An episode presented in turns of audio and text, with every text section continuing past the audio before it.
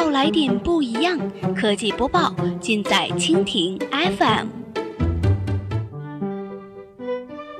欢迎收听苹果播报，本节目由蜻蜓 FM 独家制作播出。收听更多内容，敬请收藏订阅本节目，或持续关注蜻蜓 FM 科技频道。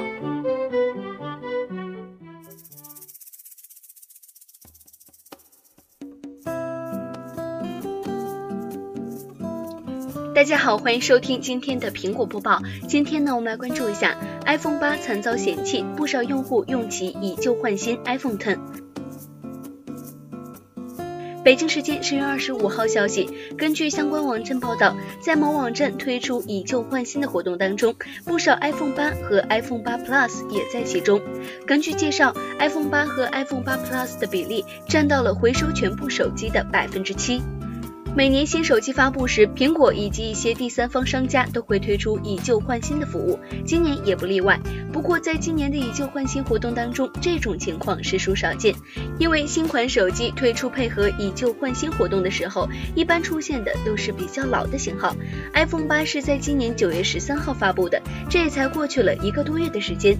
由此看来，iPhone 八在短短的时间内就遭到了用户的嫌弃。iPhone 八在销售之后，销量一直都不理想。苹果也在积极的寻找办法来解决这一问题。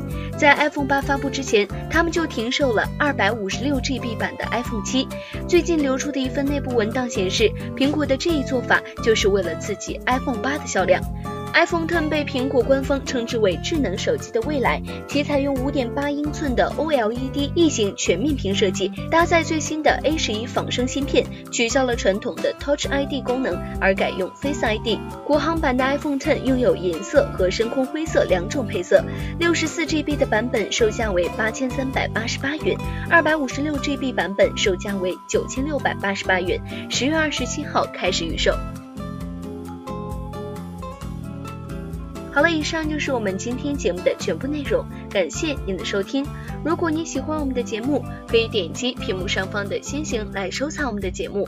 明天同一时间，我们不见不散。